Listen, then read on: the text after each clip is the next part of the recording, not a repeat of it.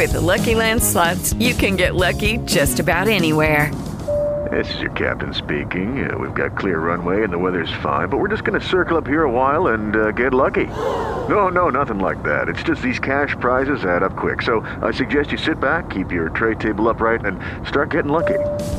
Play for free at LuckyLandSlots.com. Are you feeling lucky? No purchase necessary. Void where prohibited by law. 18 plus terms and conditions apply. See website for details.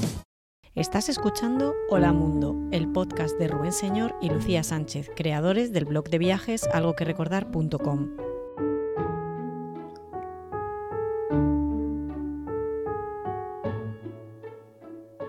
Hola, hola, bienvenidos, bienvenidas a un nuevo programa del podcast Hola Mundo. Hola Lucy. Hola Rubén, ¿qué? ¿Nos damos una vuelta por nuestras Filipinas?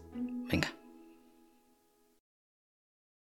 Lo único que sabíamos de Filipinas es que fue una antigua colonia española, que es un país mayoritariamente católico, con muchas islas, que se come adobo y ya. El tiempo se nos había echado encima. No teníamos claro si seguir buceando en lo que nos ofrecía Indonesia o ponernos a investigar sobre Filipinas. Y claro, salimos del mini aeropuerto de Puerto Princesa con cara de póker. Así que montamos en nuestro primer triciclo filipino y empezamos una vez más el proceso de descompresión, o mejor dicho, de comprensión de todo lo que nos rodeara o rodease. Aun viniendo de otro país asiático, parecía que las revoluciones bajaban un poco más. El tráfico no era tan intenso y aparecía en escena un nuevo transporte público que no habíamos visto hasta entonces, los Jimneys, un vehículo que por aquel entonces no parecía tener los días tan contados por inseguro y contaminante. Autobuses de hojalata customizados y llenos de colores, legado de los estadounidenses después de la Segunda Guerra Mundial. Parecían casi de juguete a tamaño real, con mensajes del tipo Dios es mi copiloto y en el que entraban con facilidad polvo, sol, lluvia y alguna que otra rama. Nos lanzamos a la calle a buscar con qué más sorprendernos. Nos encontramos con algunas típicas embarcaciones filipinas, las bancas, una especie de canoas con un patín a cada lado para ser más estables en el agua, tanto como nosotros allí mirándolas. Espera, porque me estoy acordando de aquel atardecer frente al mar. Unas cuantas bancas flotando y tú allí sentada y de repente unos niños que vienen remando una barquita y os ponéis a hablar. Qué raro, ¿no?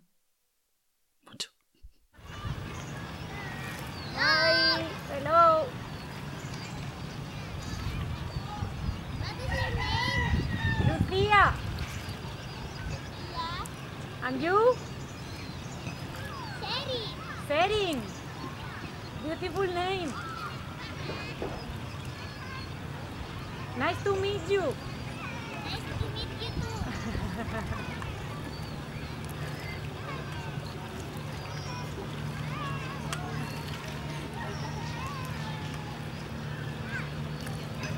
Bye, Serin.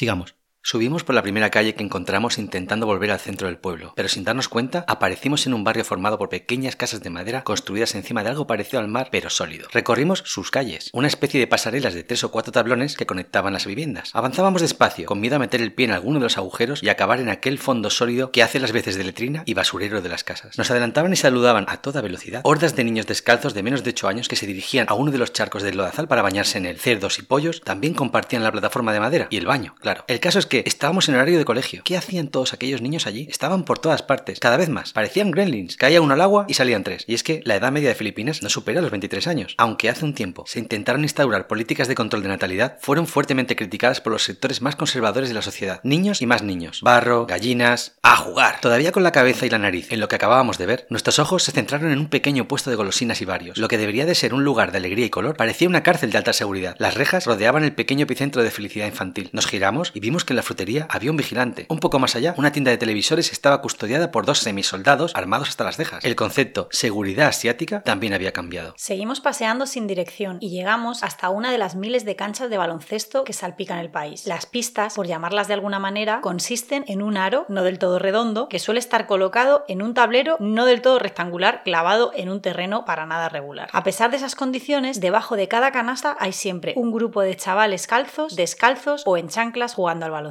Junto a la pista nos llamó la atención la catedral de la ciudad. Había tanta gente que la mayoría estaba fuera. Dentro, ventiladores para soportar el calor y pantallas planas para seguir la misa a distancia. Menuda pincelada tecnológica. Todos los bancos estaban llenos. Pensamos que tratándose de un país católico, nada relacionado con la religión nos sorprendería. Qué equivocados estábamos. Y eso que era la única información que traíamos bajo el brazo. El fervor religioso en Filipinas era mucho más fuerte de lo que nos habíamos imaginado. Y aquella no iba a ser la única ocasión en la que lo veríamos. Eso sí, al acabar la misa, todos iban en la misma dirección, a una especie de feria en la que corría la cerveza y el adobo.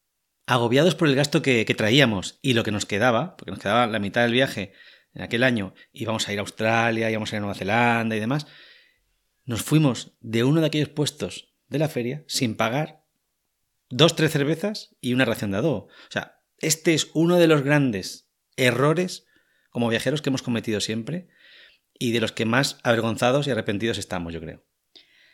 Sí, porque la verdad es que encima es curioso, ¿no? Cuando estaba escuchando la frase, agobiados por el gasto, porque nos íbamos a ir a Australia y a Nueva Zelanda, es como, hombre, pues si te, ibas, te habías comprado un vuelo para ir a Australia y Nueva Zelanda, esa comida tampoco te suponía tanto gasto, ¿no? Pero no sé por qué se nos peló el cable y dijimos, ah, pues mira, ya está, pues hay que había mucho follón y vámonos, ¿no? Sin pagar. Y bueno, es algo que nos hizo reflexionar, sobre todo pues por pensar que al final pues viajar es algo que hemos decidido nosotros voluntariamente y que de alguna manera la gente del lugar, que muchas veces vive al día y que a lo mejor no va a tener esa oportunidad en su vida, pues no tiene por qué financiar ni tenemos por qué aprovecharnos tampoco de, de ellos en ese sentido. Hablamos mucho de aquello. Aquel grave error hizo que fuéramos más conscientes de ciertas consecuencias que podían tener nuestros actos. Nos planteamos que la huella que dejamos como viajeros también tiene que ver con las personas. Desde entonces intentamos conscientemente, además de cuidar el planeta, viajar dejando un bonito recuerdo también en las personas con las que nos vamos cruzando en todos los sentidos. Y después de este reconocimiento público de mea culpa, Radiografía de Filipinas. Con más de 170 lenguas autóctonas y solo dos de ellas oficiales en todo el país, el tagalo y el inglés, Filipinas salpica el Pacífico Oriental de Asia con más de 7.000 islas. Fue antigua colonia española durante más de 300 años, hasta 1898, y estadounidense hasta 1946, y es un país mayoritariamente católico con unos 106 millones de habitantes. Con una infraestructura de transportes limitada, Filipinas cuenta con solo un 20% de sus carreteras pavimentadas. Dentro de las islas son frecuentes los traslados en autobuses, jeepneys y triciclos, y aunque hay más de 70 aeropuertos para moverse entre islas, es muy habitual hacerlo en todo tipo de embarcaciones, en las que destacan los ferries y las bancas. Filipinas es un poco de América en Asia, y un trozo de paraíso en la Tierra, diseminado, esparcido, troceado. Un paraíso turquesa, amarillo y verde, con selvas decorando montañas clavadas elegantemente en el mar, con cuevas imposibles, con fondos increíbles. Allí, donde los niños juegan constantemente y los mayores no lo parecen tanto. Allí, donde arriba hay murciélagos, palmeras, águilas. En medio, baloncesto, orquídeas, tarseros. Abajo, coral, tiburones ballena, tortugas. Allí, en Filipinas, donde están todos esos lugares de catálogo que nunca sabes ubicar.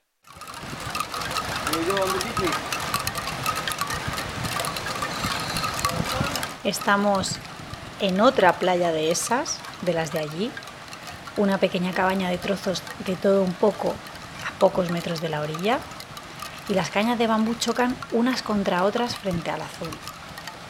Luce el sol y la arena, y en medio olas que saludan sin parar, buscando también su protagonismo.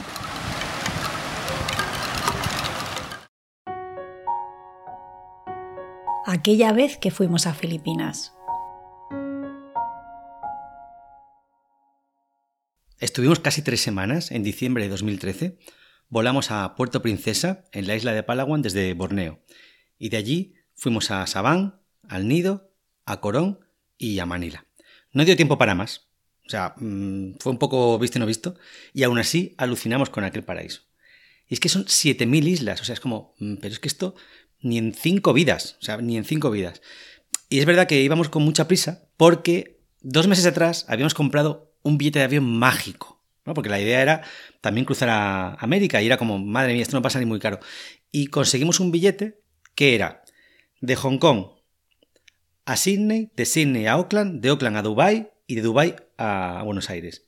Por 1.200 euros cada uno, creo. Y era como, wow, ¿cuánto dinero vamos a ahorrar y qué bien y todo? Con todos esos vuelos. Claro, y, y era como fantástico, porque además podíamos estar, eso, en, en Oceanía un poquito, no mucho, por, por- por- también por lo caro, en, en Dubái por, por verlo, ya que pasamos por allí, abríamos escala, y luego a, a Buenos Aires. Pero cuando lo compramos, no fuimos conscientes de lo que quedaba. Y, y había que estar el 29 de diciembre, sí o sí, en Hong Kong. Y nosotros íbamos por Indonesia y... Es lo que te iba a decir, que ya mm, de lo que no éramos conscientes es que, claro, poco a poco el viaje se va ralentizando, te vas enganchando, ese no investigar porque nos comía el tiempo, pues hacía que cuando llegáramos al sitio, pues la gente nos dijera, pero no vais a ir al templo de Borobudur, y nosotros, ¿qué? ¿No vais a ir a Prambanan? Y nosotros, ¿cómo? Pues claro que sí, vamos Claro, a todo eso. Claro, y seguíamos, seguíamos, seguíamos y de repente pues nos comió el tiempo, ¿no? Que de hecho para mí fue como una de las cosas que más rabia me dio, ¿no? Era como, jolín, si hemos decidido no comprar un billete round the world, ¿por qué al final hemos comprado este billete y tenemos que salir de aquí sí o sí en este momento? Sí, al final era eso, ¿no? Que, que se cumplía uno de los objetivos, que era no gastar mucho, ¿vale?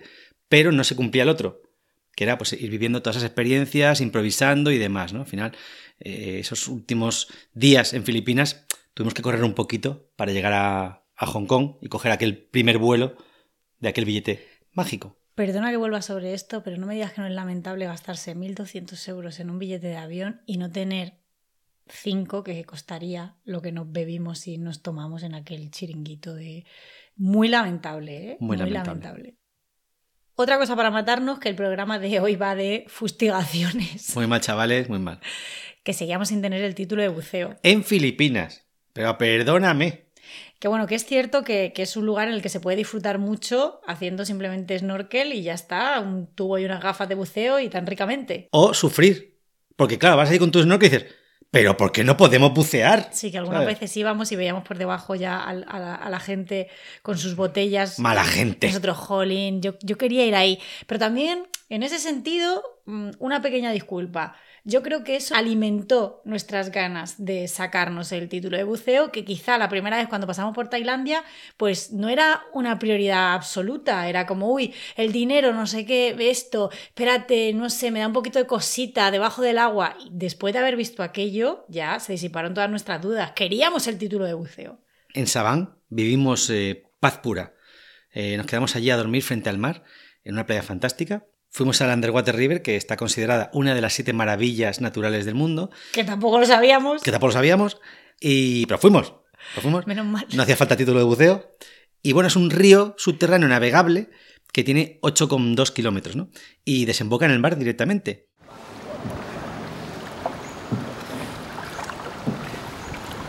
El guía va contando algo, pero no entendemos muy bien qué.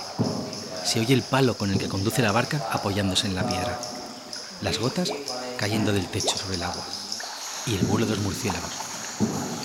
Todo está completamente oscuro, solo iluminado por la linterna con la que nos va enseñando las partes más importantes de la cueva. Y bueno, también contamos con la luz del flash de algún desalmado o desalmada.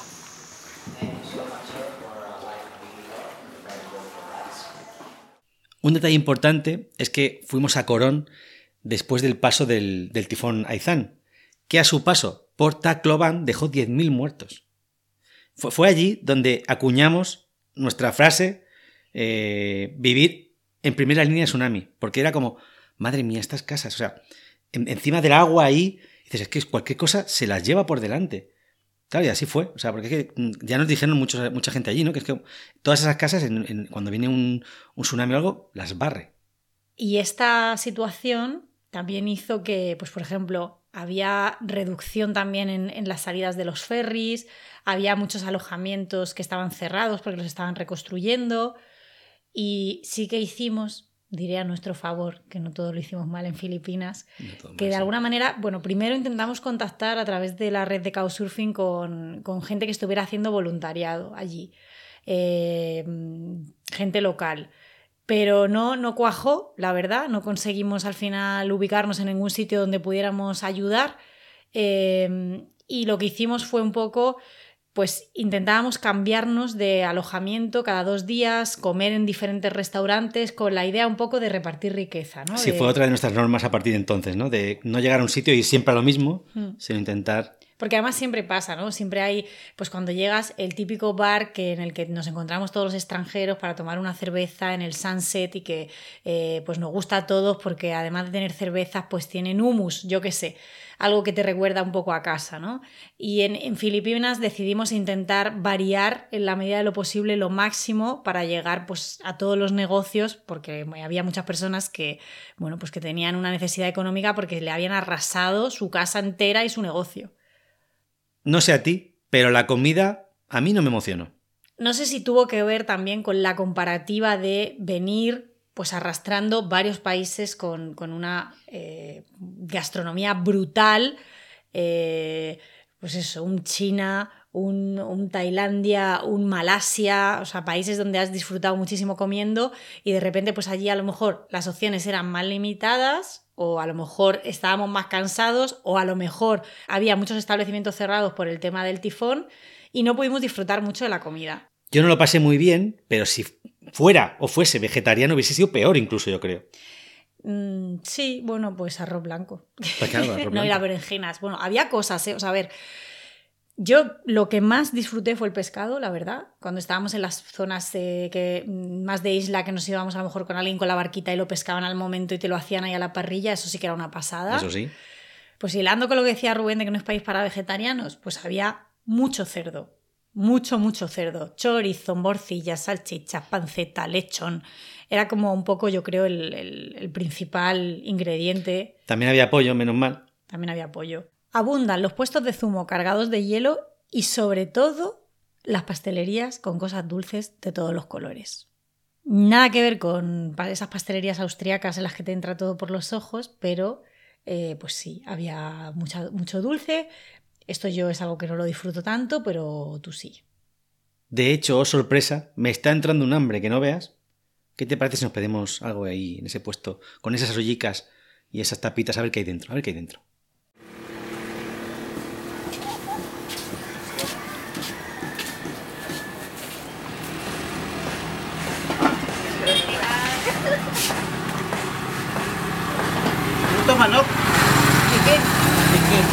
Papaya. Kasi wala ko ng kanin, wala kayong ulam. Oo nga. Papa na lang sabaw. Ano ulam? Ate, ako hindi mo bibigyan ng ulam. Okay. Monggo. Ikaw, bigyan ako. Nalimutan ko. Bak baka po. Pagyan niyo.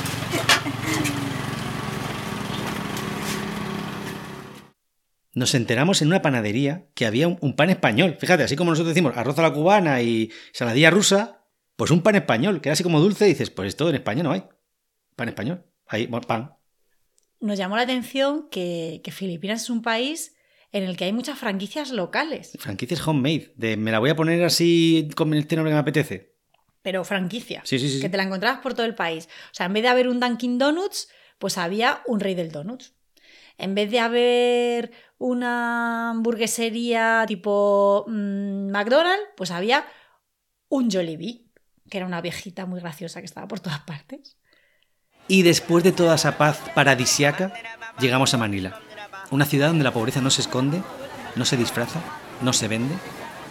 La paz desaparece y aparece la gente, los mercadillos, el bullicio, más que ruido, frenesí. Y además tengo en la memoria el recuerdo total de la entrada a Manila, porque viajamos en un barco gigante, a diferencia de estas pequeñas barquitas en las que ya habíamos tenido alguna experiencia catastrófica. Eh, llegamos en un barco enorme, eh, lleno de camas literas, en el que íbamos un montón de personas y como una especie, pues yo casi diría un transatlántico, no transatlántico, ¿no? Pero para mí en ese momento era como enorme. Y además, pues así, un poquito de intercambio de miradas con, con- con el staff del barco, nos dejaron entrar en la cabina. Entonces tengo la imagen de estar subida en alto en la cabina del barco, llegando a la ciudad, o sea, la entrada a Manila y tener la sensación de que vamos como a un como a una un super ciudad industrial en comparación a todas las pequeñas islas chiquititas que, que llevábamos vistas hasta entonces, ¿no? Como de repente un como ¡guau! Esa entrada al puerto de, de Manila. Y todo un poco como decadente también. Había ahí como, no sé, como chabolillas, un montón de contenedores, sí. cosas y tal. Y luego cuando desembarcamos, de repente, miradas así como de estas que dices, ay, miradas de peligro, de nuevo, que no habíamos sentido. Llevamos muchos meses, claro, sin tener cuidado en guardar la cámara y de repente como, uy, Mm, aquí, mm, danger, danger, agua, ¿sabes? Era como, mm, hay que tener cuidado de nuevo. Seguro que...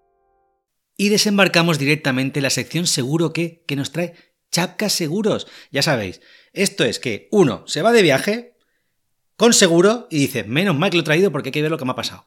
O se va sin seguro y luego te pasa una historia y dices, pero ¿por qué no he traído yo seguro? ¿Eh? a ver que nos cuente Ruth lo que le pasó a ella. Venga. Allá por el año 2012 nos fuimos una amiga y yo a Nueva York, típico viaje eh, agradable de dos amigas que se tiran pues eso, seis, siete días, ocho recorriendo Nueva York, arriba abajo, sus parques, sus plazas, sus calles, todo, todo. Y se aproxima Huracán Sandy, Huracán Sandy, tormenta, se va acercando, todos los medios eh, se hacen eco, eh, va a ser lo peor que ha habido en la costa este, cómo va a subir un huracán hasta Nueva York, bueno, se prevé eso como, como lo de las películas de Will Smith, bueno, horroroso. Entonces, claro, todo eso llega a, las familias, las familias, pero madre mía, que esto, que está. Entonces, eh, nosotras pues miedo, miedo no teníamos, la verdad que estábamos tranquilas y que fuera lo que fuese. Entonces, eh, aquel día antes, pues las tiendas curiosamente cerraban muchísimo antes, un Nueva York cerrado por las tardes, o sea, con, con sacos de arena todos los locales de la Quinta Avenida, muy, muy curioso verlo, ¿no? Entonces, pues esa noche llegó el Sandy, el huracán, los, se movían todos los carteles, las ventanas del hotel eh, retumbaban, pues, pues nada, estuvimos ahí encerradas toda la noche. Y en la televisión salía que Wall Street había inundado, eh, Long Island, todo eso. Entonces decíamos, bueno, pues a ver qué va a pasar. A todo esto, eh, las familias, como siempre, como todo llega allí mm, peor, mm, pues claro, todo el mundo asustado. Y otra, no, estamos bien y tal. A todo esto nos llega el, el gran mensaje de que nos cancelan el vuelo. Que nos cancelan el vuelo y que ya nos reubicarán cinco días después. A todo esto, el hotel, eh, como toda la gente que trabaja en Nueva York, se tuvo que quedar en el hotel, eh, buscar cualquier hotel porque no pueden salir de, de allí, estaban todos los puentes cerrados, todo, pues no tenían habitaciones. Menos mal que conseguimos que nos dejaran una noche. Pero luego, aparte de que multiplicaban el precio, después tenías que buscarte la vida. Entonces eh, estuvimos buscando hostel, estuvimos buscando de todo y eso era súper complicado porque no había manera. Al día siguiente aquello eran las calles solitarias, eh, la gente como pollo sin cabeza buscando cosas que comer porque no había restaurantes, no había bares, no había cosas. Nos fuimos andando porque estaba el metro inundado, nos fuimos a la bajada, le preguntamos allí, nos buscaron hostel de españoles, pero todo lleno. Llamamos a la aerolínea, la aerolínea no nos hacía caso, era como estábamos viendo en internet que estaban vendiendo billetes en business para al día siguiente y era como, pero vamos a ver cómo no nos lo dais. Entonces entiendo que todo esto, teniendo seguro, eh, pues a lo mejor nos lo hubieran gestionado, nos hubiesen al menos facilitado las cosas, no sentirte ahí eh, perdida de la mano de Dios sola en Nueva York. Eh, a ver, por una parte era una aventura muy chula, o sea, una aventura muy chula, llena de, de retos y de ver a ver dónde acabas. Entonces, pues hasta nos fuimos una tarde al aeropuerto a ver si nos hacían caso en la aerolínea, nada, una historia también, porque nos fuimos en metro, en, en autobús y llegamos a las 2 de la mañana y nada, no, no, no había nadie allí, claro. Entonces encontramos por fin un hostel más o menos barato y pagamos por adelantado las tres, cuatro noches. Menos mal que estuvimos eh, llamando, llamando, insistiendo y al final nos reubicaron. Nos reubicaron en un vuelo pues dos días después. El caso es que perdimos una noche de, de hostel, una noche o dos y claro, no nos devolvían el dinero. Conseguimos volver, pero claro... Eh, perdimos dinero y nosotros diciendo, pues oye, lo mismo si tuviese seguro, si hubiesen salido las cosas un poco mejor. Pero bueno, estuvo muy bien y la verdad que, No repito, pero sí quiero repetir Nueva York y, será un buen recuerdo. Cuéntanos tu mejor anécdota viajera de me habría venido bien tener un seguro cuando o menos mal que tenía seguro el día que. Mándanos tu historia a info arroba algo que o un mensaje a través de cualquier red social en arroba algo que recordar. Y ya sabes, recuerda que tienes un 7% de descuento con el código MUNDO al contratar cualquier seguro de viajes con Chapka. Entra en chapkadirect.es e infórmate. Está claro que hoy la cosa va de huracanes y de tifones. Fíjate, y, no- y así sin prepararlo. Sin comerlo ni beberlo.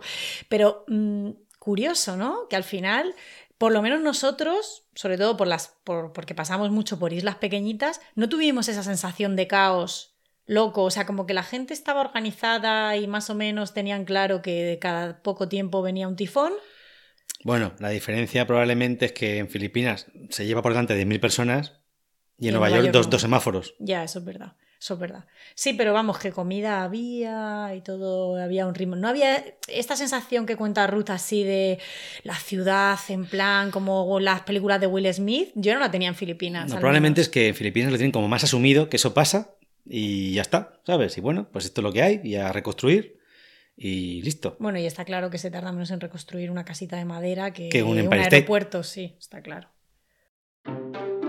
Lo más raro que vimos en Filipinas fue La pelea de gallos. La pelea de gallos que nos encontramos de casualidad y dijimos, ahí, ¿qué, qué, qué se oye ahí dentro? Entramos y dijimos, wow, entramos como en otra dimensión, ¿sabes? ¿Te acuerdas? Había como 200 personas gritando, ahí, sacando billetes y los gallos con unas espuelas de, de yo qué sé, de, de 10 centímetros, degollándose ahí la sangre como nosotros. ¡ah! Y este para mí es uno de los momentos en los que me eh, planteo la frase aquella que, que fue un mantra durante mucho tiempo de donde fueres, sal lo que vieres, ¿no? Apostar por los gallos. Claro, no. no. Por eso, por eso. Claro, que aquí está la gente apostando por los gallos y nos vamos a meter en el rollo y tal. Eh, no, que esto es una salvajada. Que tampoco. mm, a ver, que no, no era para turistas, o sea, no era un espectáculo para turistas, era, era, estaba la gente allí disfrutándolo, pero por lo menos eh, pues no entrar y participar de algo que, está, que tiene sufrimiento animal. Sí, sí, nos quedamos allí un poco petrificados, mirando alrededor, así. Y cuando ya tuvimos suficiente, un moonwalker y hasta luego, Lucas. Bueno, aquella experiencia de gallos degollados sonaba así.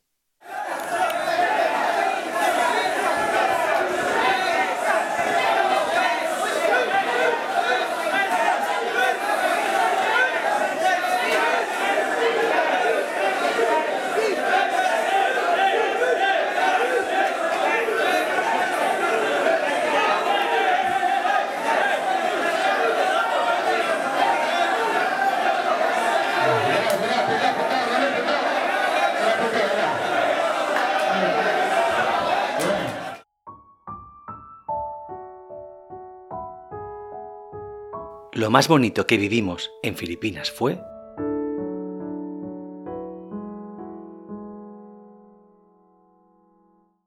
Como lo que vimos, eran paisajes espectaculares, es decir, quedarse con un lo más bonito es difícil porque todos son playas paradisiacas, pues mm, vamos a hablar de lo que vivimos, ¿no? Mm. Está claro que no podemos dejar de mencionar ese verano azul eh, que tuvimos, pues, pues en, en una conjunción ahí del universo que nos juntó con Sofian, con Martín, con Olga y con John, que eran pues un polaco, un francés y cuatro españoles. ¿Parece un chiste aquello? Sí. Eh, que bueno, acabó siendo pues un grupo de amigos con los que estuvimos compartiendo pues cuatro o cinco días, hicimos varias excursiones que además también pues eh, habían conseguido un conductor de barco que estaba fuera de las agencias, entonces era local y nos lo dejaba mucho más barato y todos los días nos íbamos con él y, y bueno, y era bastante chulo ¿Y todas las noches cervezas a saco? toda la noche.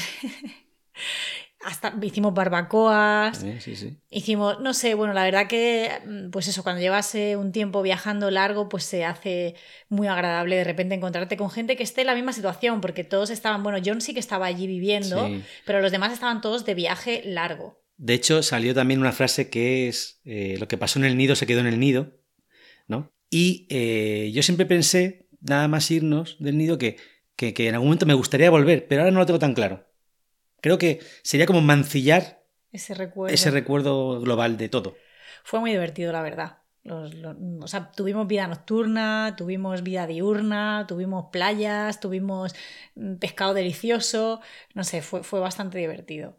Y me acuerdo además que, que, por ejemplo, el, el polaco eh, había empezado su viaje porque había ganado una beca, eh, no me acuerdo muy bien si el gobierno de Polonia para hablar sobre el sudeste asiático, no sé, algo así. Y fue como la primera vez que se, se me encendió la bombilla en ese sentido, ¿no? Es decir, o sea, que hay gente que está viajando no porque con sus ahorros, ¿no? Sino porque de alguna manera ha conseguido un trabajo o está haciendo algo que le lleva a mantenerse durante el viaje. Y Mira, además pues era... no, no me acordaba yo de eso.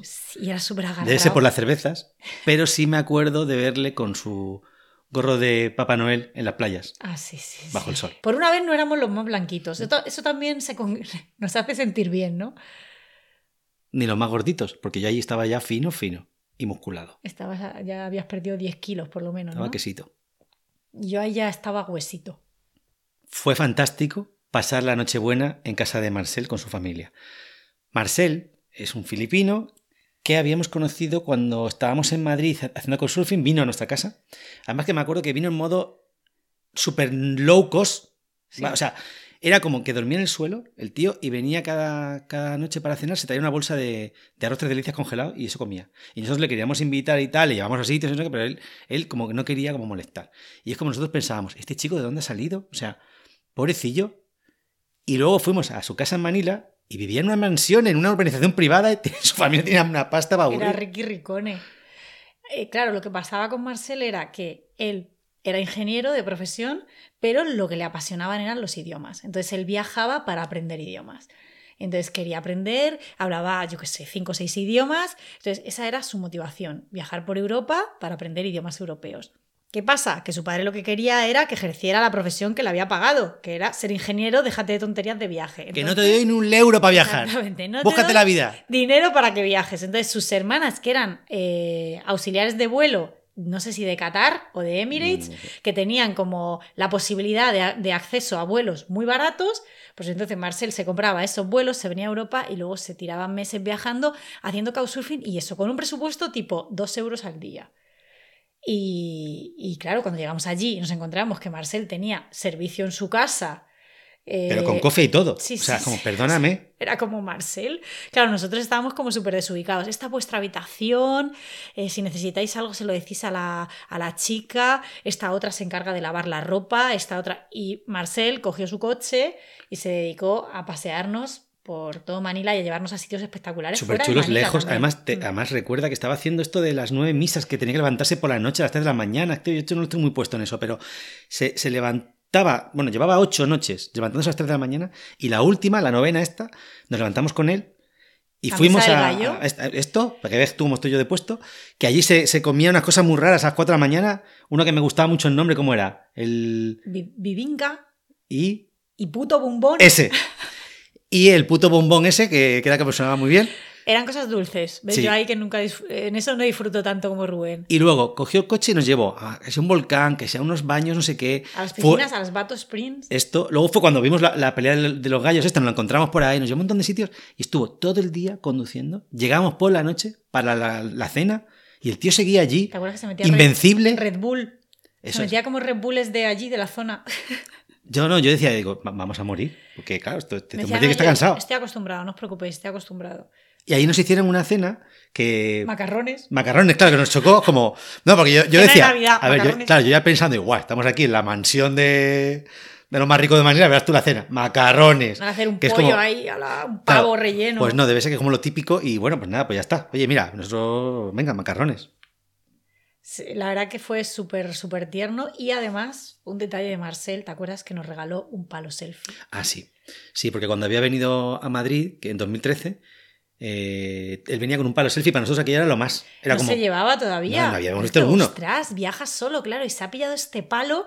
Y claro, nos tronchábamos de risa cada vez que sacaba el palo para hacerse una foto. No, pero que era un profesional, que le enseñaba las fotos y dice, "Es que parece que, que vas con gente. Sí, sí, claro, sí, el palo selfie en aquel momento era como, wow. Ahora yo, bueno, yo odio los palos selfies Sí, con toda mi pero alma. fíjate pero que tanto que flipamos, que él debió decir, pobrecicos, pobrecitos españoles, españoles. que nos regaló un palo selfie cuando llegamos allí, Tomás, de regalo de despedida, el palo selfie. Qué lástima. a estas alturas del podcast, me apetece ya sí que sí un baño en una de esas playas turquesas, ¿eh? Y luego echarnos ahí la arenica, ¿verdad? ¿Te acuerdas? Paisaje kárstico, esas montañas que parecen que las ha puesto, yo qué sé, Dios ahí con su dedo, no sé, es una cosa...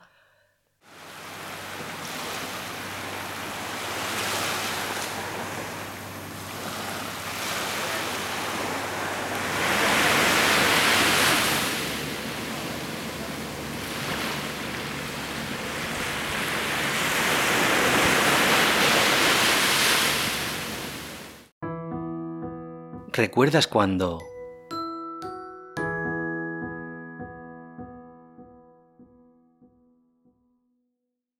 Nos subimos en el techo de aquel autobús entre Sabán y El Nido.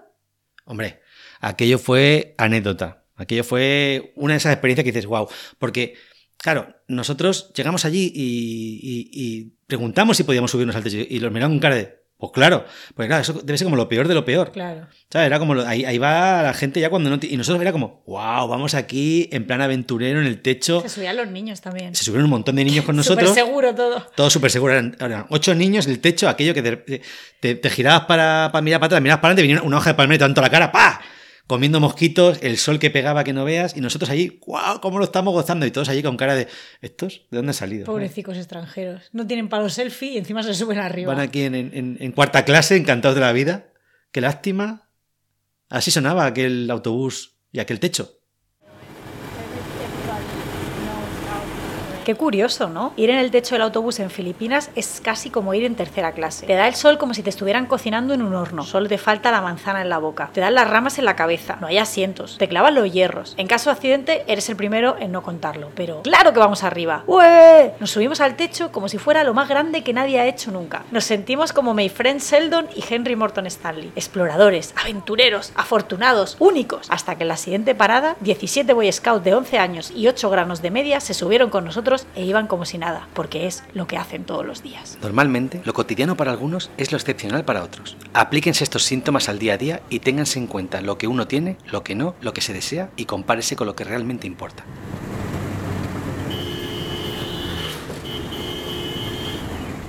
¿Recuerdas cuando casi morimos? Por supuesto, esta es la segunda vez que casi morimos en viaje, después de la etapa negara en Malasia.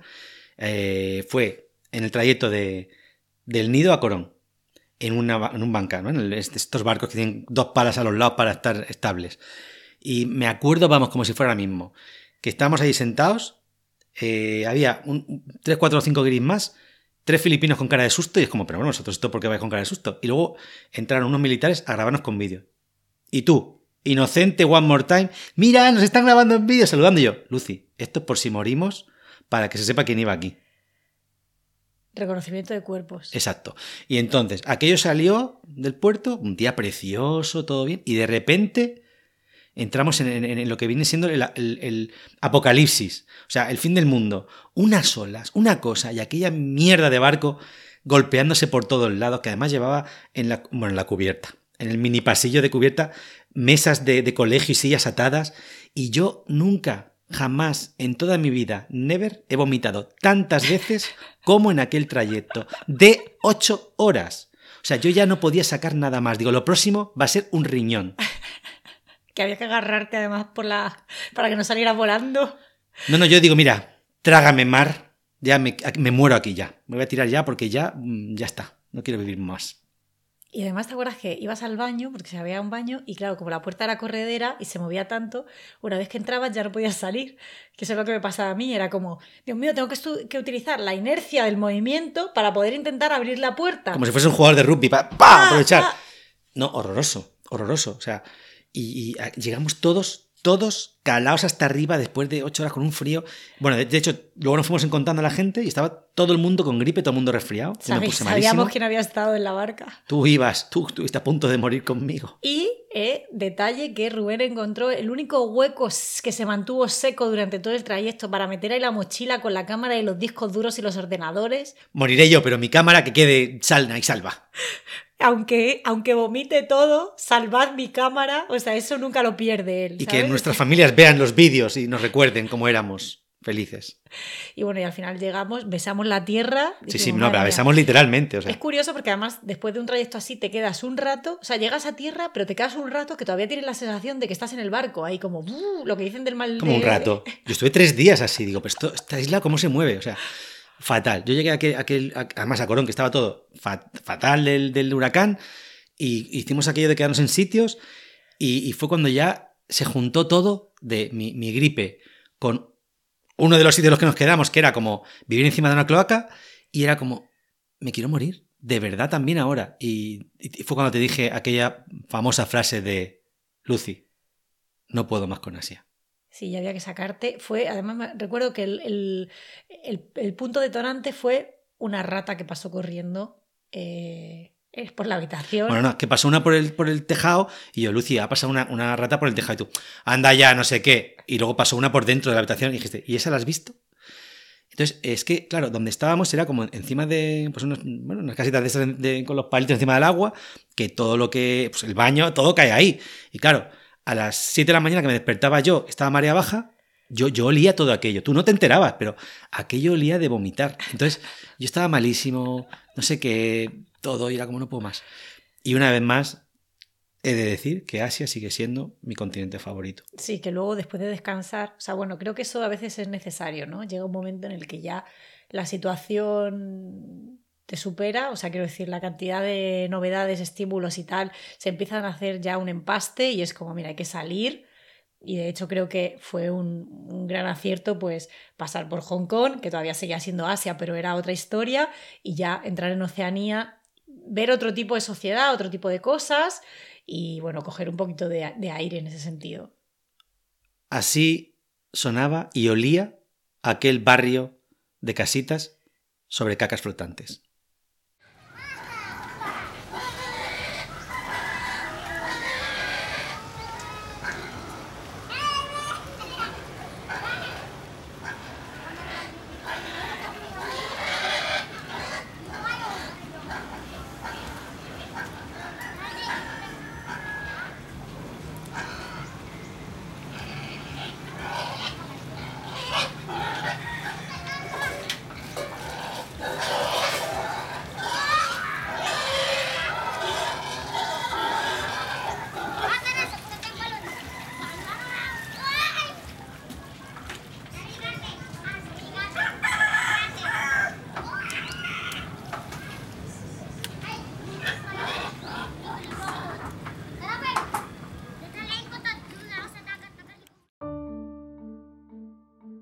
Por cierto, si lo tuyo no son las barcas porque te mareas en plan mal fatal tirando a peor, quizás no deberías arriesgar.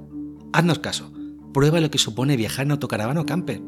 Que si también te mareas, pues paras y te haces una manzanilla o te echas una siesta, con toda la calma del mundo. Tú mandas. Entra en y escapa y busca ver qué encuentras. Nuestra camper Arminda también está allí.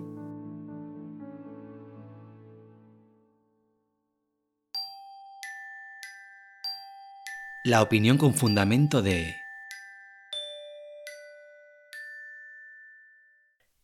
Claudia y Jairo son los creadores de viajarporfilipinas.com, que es eh, la, la- la web principal en la que encontrar información para viajar por Filipinas en español. Es que conocen muy bien, muy bien Filipinas. Es una cosa como que yo creo que conocen más Filipinas que Madrid, o que Barcelona, o que lo que sea. Seguramente. Tienen una relación muy especial con el país y esto es lo que nos cuentan sobre su Filipinas.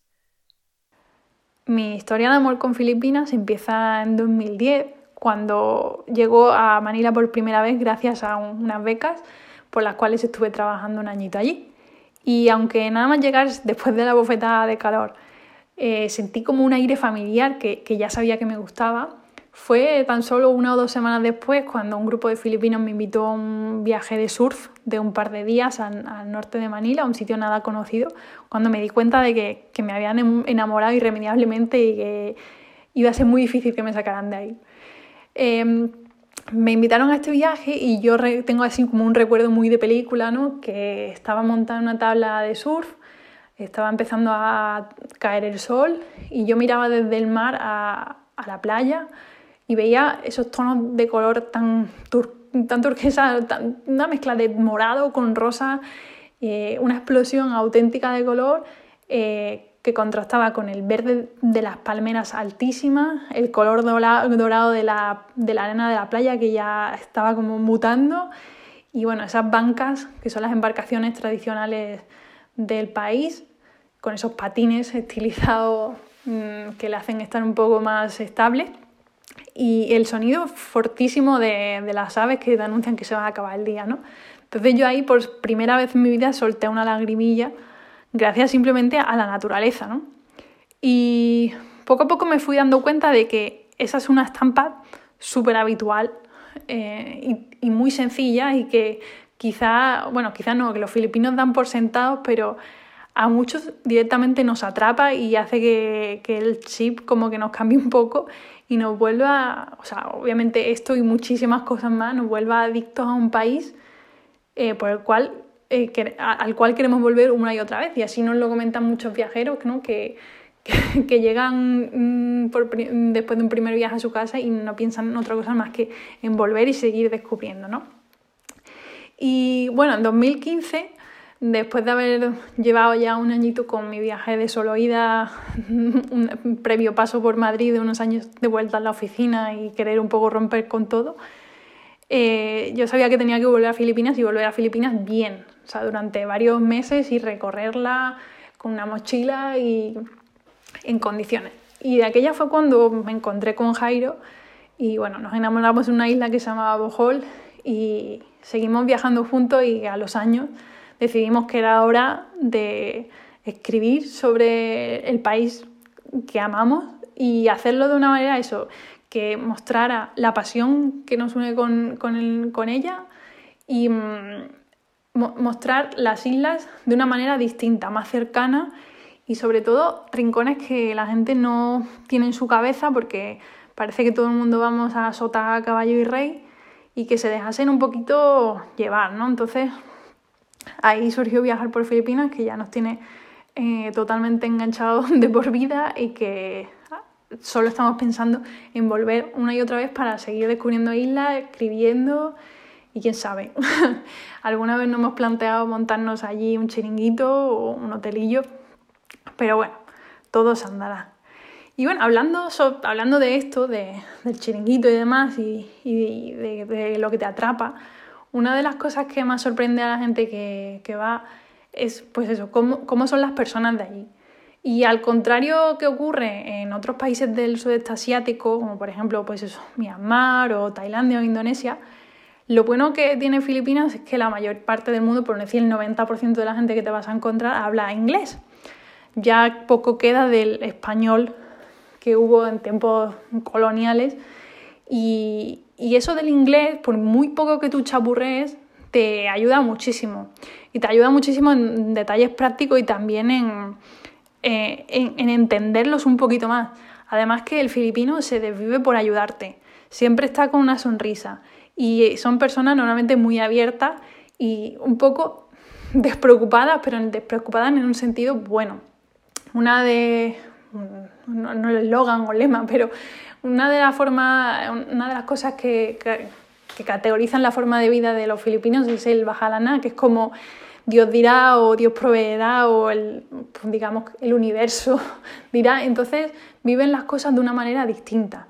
Eh, quizá no, no sintiéndolo todo como si fuera uh, el fin del mundo y que Buah, de esta nos vamos a salir, ¿no? Mm, quizá también eso está muy influenciado por las calamidades que pasan en su vida diaria, pues eso, derivadas de tifones, de, de bueno, la, la, la, pobreza que existe, ¿no? Y todo se lo toman como una sonrisa y al instante ya van a intentar arreglarlo sin lamentarse. Y, y eso es algo que realmente te, te engancha. El filipino también es muy directo, sobre todo si te conoce un poco, o no hace falta que te conozca tanto, ¿no? Pero... Eh, si ya a lo mejor lo has visto un par de veces o no, o, dos, y te ve otra vez y, y, estás lo mismo has engordado un poco. Directamente te lo va a decir, pero no de una manera chunga, pero él directamente te dice, oye, estás más gordecho y tú te quedas como, ah, o, oye, te preguntan, ¿y por qué no te has casado? ¿Y por qué no has tenido, o por qué no has tenido hijos? O estás más viejo. Y, Y no es algo que uno se deba tomar mal, es que directamente son así. Y hablando en términos de trabajo, una de las cosas que quizá a mí personalmente me echa un poco para atrás eh, mm, de, cara a montar un negocio es que hay que tener muchísima paciencia. Eh, el filipino no va a ir rápido a trabajártelo todo por regla general y bueno, tienes que estar ahí muy encima, pero son muy trabajadores, pero tienes que estar encima de ellos y bueno, hay que, hay que desarrollar una paciencia que yo quizá no tengo. ¿no?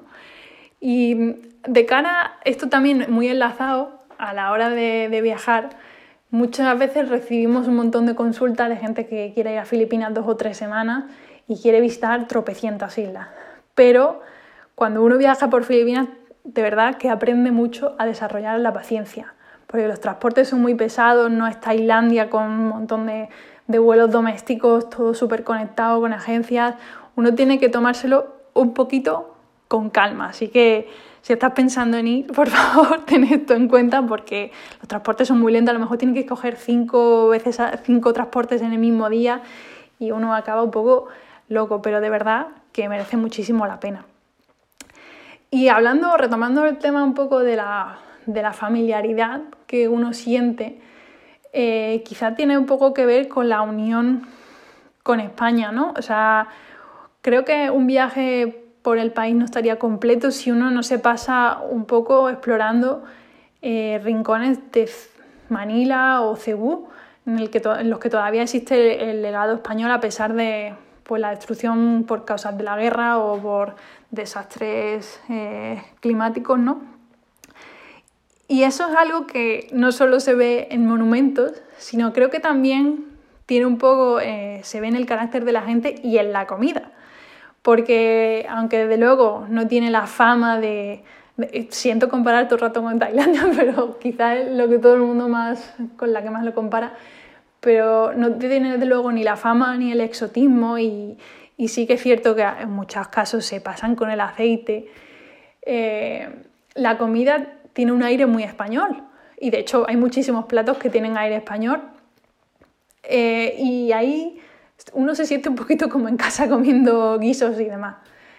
Eh, hablando de la comida, quizá si eres vegetariano o vegano no es el mejor país, pero tampoco uno tiene que tomárselo con, mucha, con mucho enfado. Y existen muchas opciones.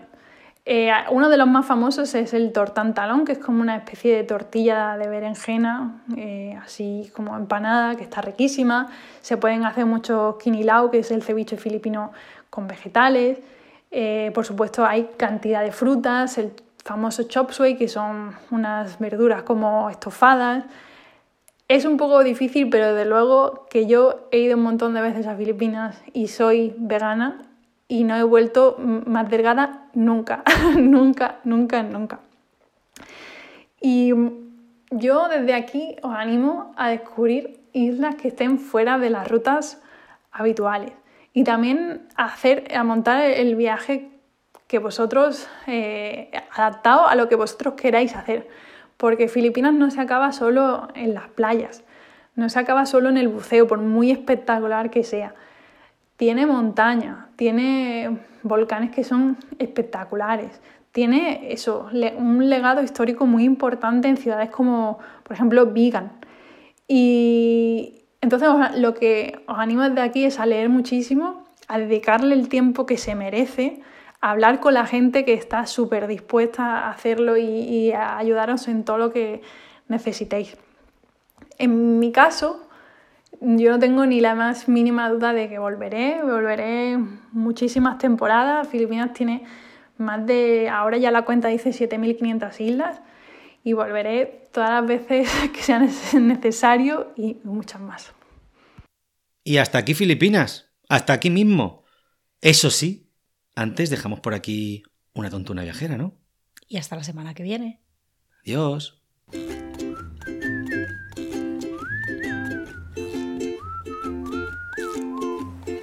Perder la noción del tiempo. Olvidarte de la agenda, del teléfono, del mail, dejarse llevar por el momento sin pensar en lo que viene después. ¿Conoces la sensación de no saber qué día es? Imagina no saber en qué mes vives.